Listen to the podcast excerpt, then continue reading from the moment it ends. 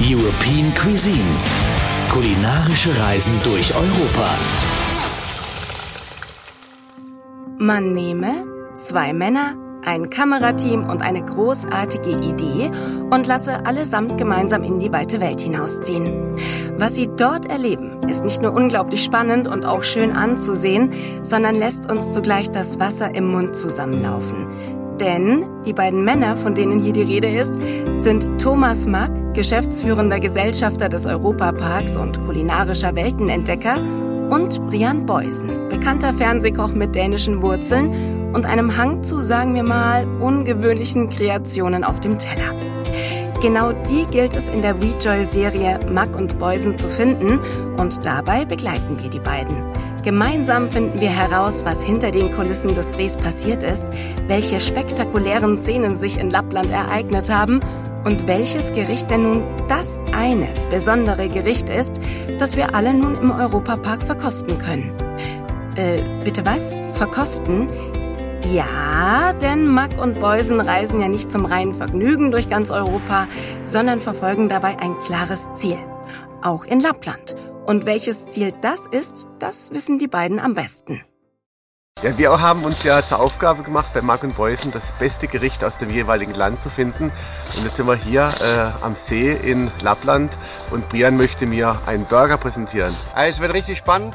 Wir werden nämlich einen Rentier-Burger für den Park machen. Mach's dir nicht zu gemütlich, denn du musst mithelfen. Ja, wir haben hier schönes Rentierhüfte. Okay. Schneiden wir es klein und du kannst dich ja vielleicht wolfen einmal. Ja, im Drehen bin ich gut. Aha, im Fleischwolf drehen, im Filme drehen? Naja, das wisst ihr beide wohl am besten. Thomas, woher kennen denn Brian und du euch überhaupt? Das ist ja eine Freundschaft, die durchaus schon ein bisschen länger besteht. Das ist richtig, geht schon ein bisschen länger. Ähm, wir haben uns damals bei einem Kochevent kennengelernt, beziehungsweise bei einer Küchenparty hat ein Partner von uns ähm, Brian Beusen als, ähm, ja, als Starkoch mitgebracht in den Europapark. Wir haben uns da kennengelernt. Das war auch gerade die waren die ersten Gedanken für unser neues Hotel Grunassar. Und dann haben wir uns äh, zusammengesetzt und haben ihn als Berater äh, für ähm, Grunassar äh, gewinnen können. Und er ist seitdem unser kulinarischer Berater in, im äh, Bereich Grunassar, aber natürlich auch darüber hinaus. Du bist ja sonst sehr reiseerprobt, kann man sagen. Wenn Brian und du nun aber gemeinsam nach Lappland reisen, für eine Produktion wie Mack und Beusen, und nicht nur ihr zwei, sondern ja auch ein ganzes Team, darunter auch Journalist und Autor Ingo Dubinski. Gibt es da dann noch Dinge, die dich überraschen? Also überrascht hat sicherlich, dass, ähm, dass man lernen muss, ähm, miteinander zu, äh, zu arbeiten. Gerade wenn man mit so einem Skido, mit diesem Schneemobil in der äh, Wildnis unterwegs ist, dann, äh, dann ist man aufeinander angewiesen. Also man muss sich so vorstellen, wenn ich oder wenn einer in der Gruppe einen Fahrfehler macht und von der Spur abkommt, dann gräbt sich dieses ähm, Gerät im Schnee ein und es müssen alle helfen, um das wieder rauszuziehen, weil bei drei Meter Tiefe ist dieser Skido dann im Schnee verschwunden. Man selbst äh, versinkt im Schnee und dann müssen alle mithelfen, ähm, dass die, dieser Skido wieder aus dem Schnee rauskommt. Und das ist sicherlich, was ich gelernt habe, dass man ohne technische Hilfsmittel, also da bringt das Handy nichts, da bringt das Internet nichts, da bringt keine Ahnung nichts, da muss man wirklich ähm, zusammenarbeiten, da braucht es ähm, ja ähm, Teamwork. Ähm, und das lernt man sicherlich da oben, dass man eben ähm, da oben nur auf, äh, auf den anderen zählen kann und muss. Ähm, und äh, das lernt man dann sicherlich da oben. Ihr habt euch in Lappland mehr oder weniger der Natur ausgesetzt, wenn man so will, denn dort, wo ihr gedreht habt, gab es sonst auch schlichtweg nichts als Natur.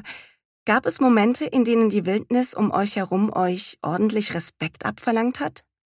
Ja gut, von der Natur muss man schon Respekt haben. Man, man muss sich das vorstellen, wir haben, sind ja da mit solchen äh, Skidus ähm, durch die Landschaft gefahren, um auch, auch, auf diese Hütte zu kommen. Da fährt man ja über äh, zugefrorene Seen. Ähm, das ist schon auch ein bisschen ein mulmiges Gefühl, wenn man weiß, man fährt jetzt gerade über einen See. So ein Skito äh, ist sowas wie ein Jetski nur für Schnee. Richtig, genau.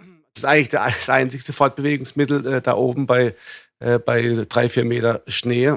Das ist auch so, dass man ähm, wenn man runterfällt, äh, komplett im Schnee versinkt. Also das ist schon äh, spannend. Es wird dann auch recht früh dunkel. Und wenn man dann durch diese Landschaften fährt, äh, in the middle of nowhere, dann denkt man schon manchmal, ja, okay, äh, was wäre, wenn, keine Ahnung, ich jetzt gegen Baum fahre. äh, oder wenn äh, Benzin ausgeht, wie auch immer. Es hat ja dann wirklich minus 20, minus 30 Grad da oben.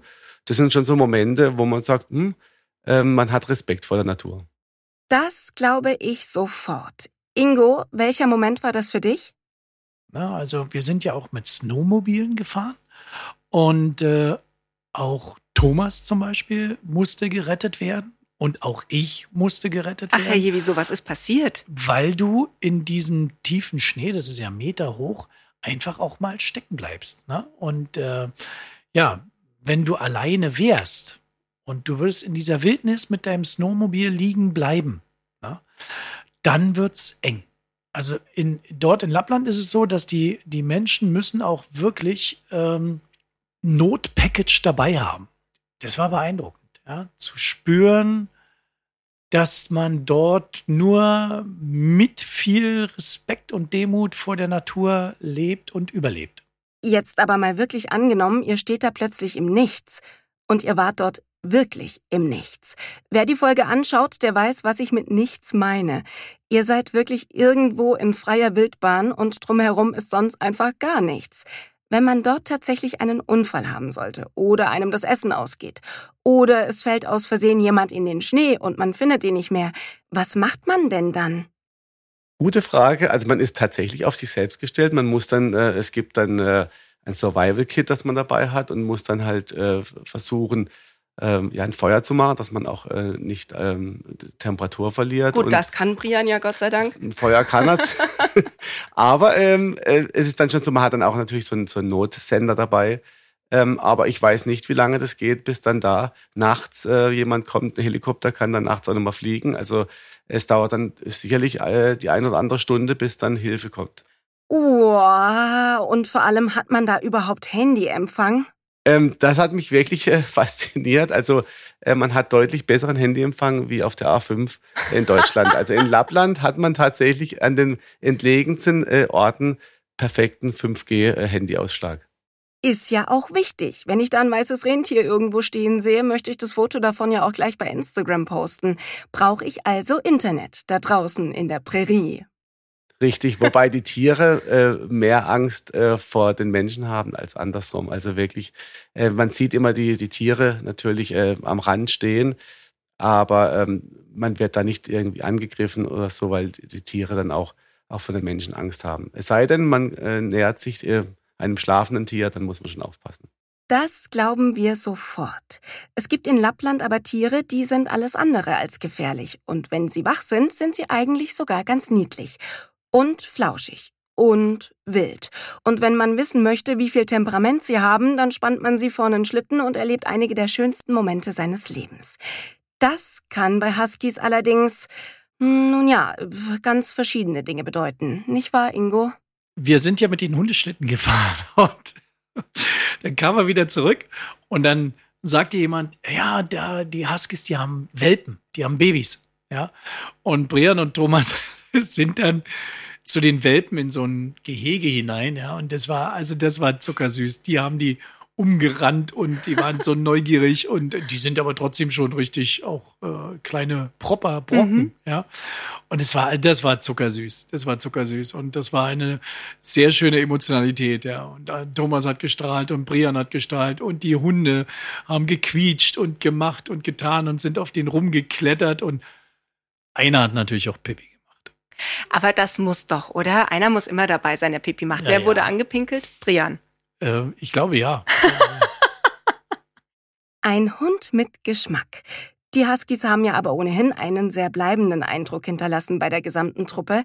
Klar, denn sie sind wahnsinnig niedlich, aber sie versprühen eben auch eine ganz eigene Energie, gerade wenn sie kurz vor einer Schlittenfahrt stehen.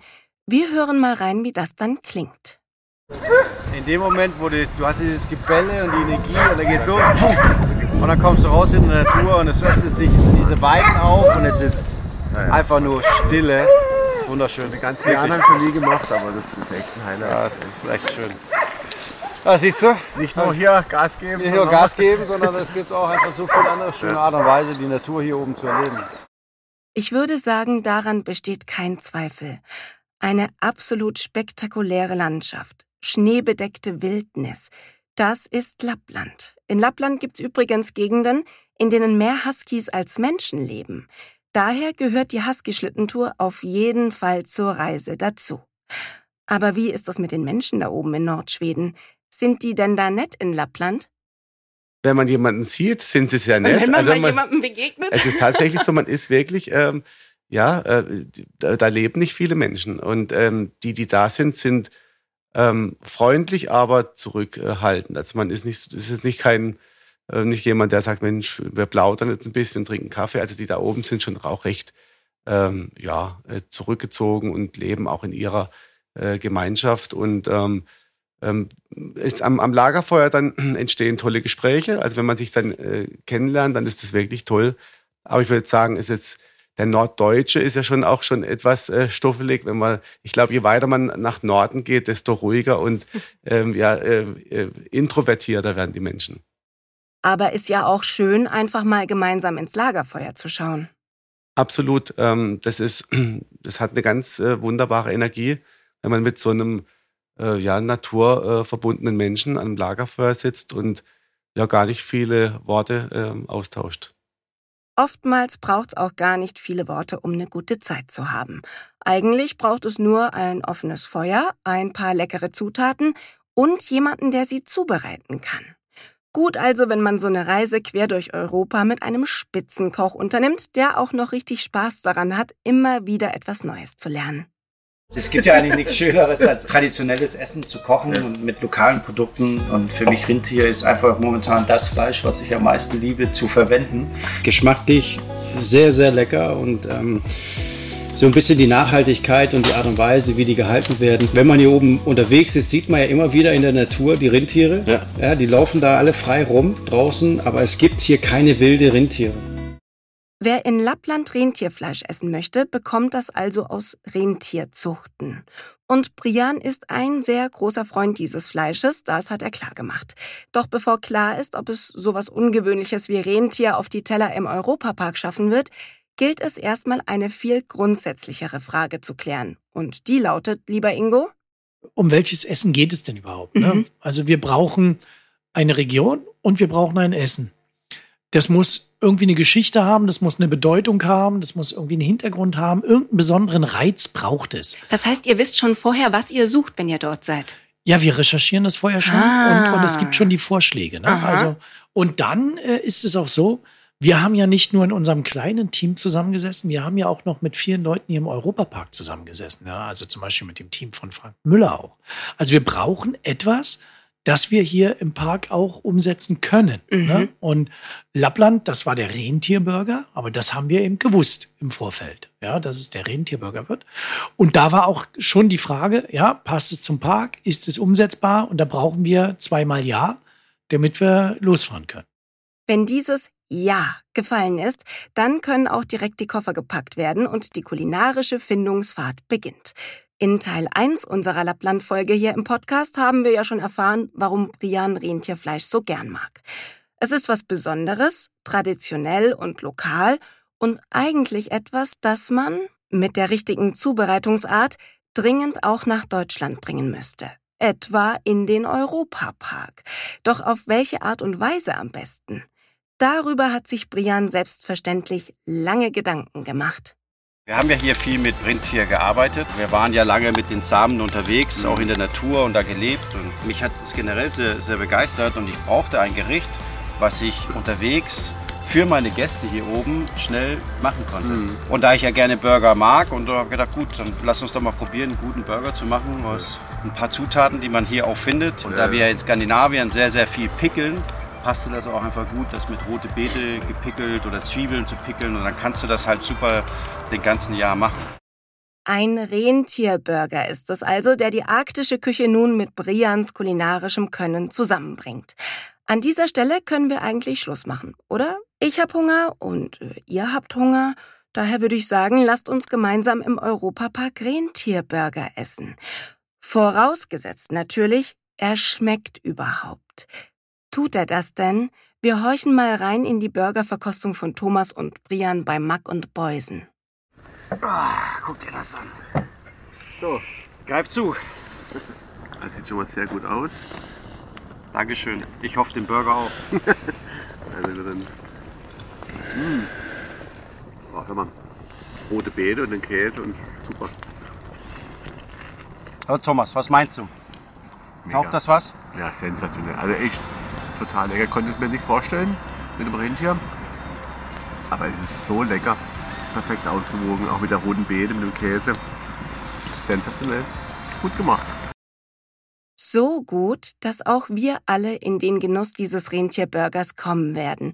Denn eben noch in Lappland landet dieses Gericht nun auf den Tellern im Europapark Erlebnisressort. Ne, Brian? Wer Lust hat, kann ja auch ein kleines Upgrade bekommen. Die Surf and Turf Variante. Okay. Mit einem kleinen Hummer oben drauf. Zack. so. Das ist der Mack im Beusen Surf and Turf Burger. Und ähm, den findet ihr auch im Park. Ich würde sagen, Auftrag erfüllt. Jo. Auftrag definitiv erfüllt. Mack und Beusen haben Lappland durchreist, um das perfekte Essen zu finden und haben es geschafft. Welche Abenteuer Thomas Mack und Brian Beusen auf ihrer Reise außerdem noch erlebt haben, seht ihr in der Serie Mack und Beusen auf WeJoy, der Streaming-Plattform des Europaparks. Dort geht die Reise auch schon bald weiter. Nach Lappland zieht es die beiden Kulinarik-Fans in die Sonne. Und zwar nach Portugal. Ob sie dort ein Gericht finden, das sie genauso überzeugen kann wie der Rentierburger? Hm, das erfahrt ihr natürlich auf WeJoy und hier im Podcast European Cuisine, wenn wir euch wieder mit hinter die Kulissen der Sendung nehmen. Habt eine gute Zeit bis dahin. Eure Nina Carissima Schönrock. Das war European Cuisine. Kulinarische Reisen durch Europa. Weitere spannende Podcast-Formate aus dem Studio 78 findet ihr überall, wo es Podcasts gibt.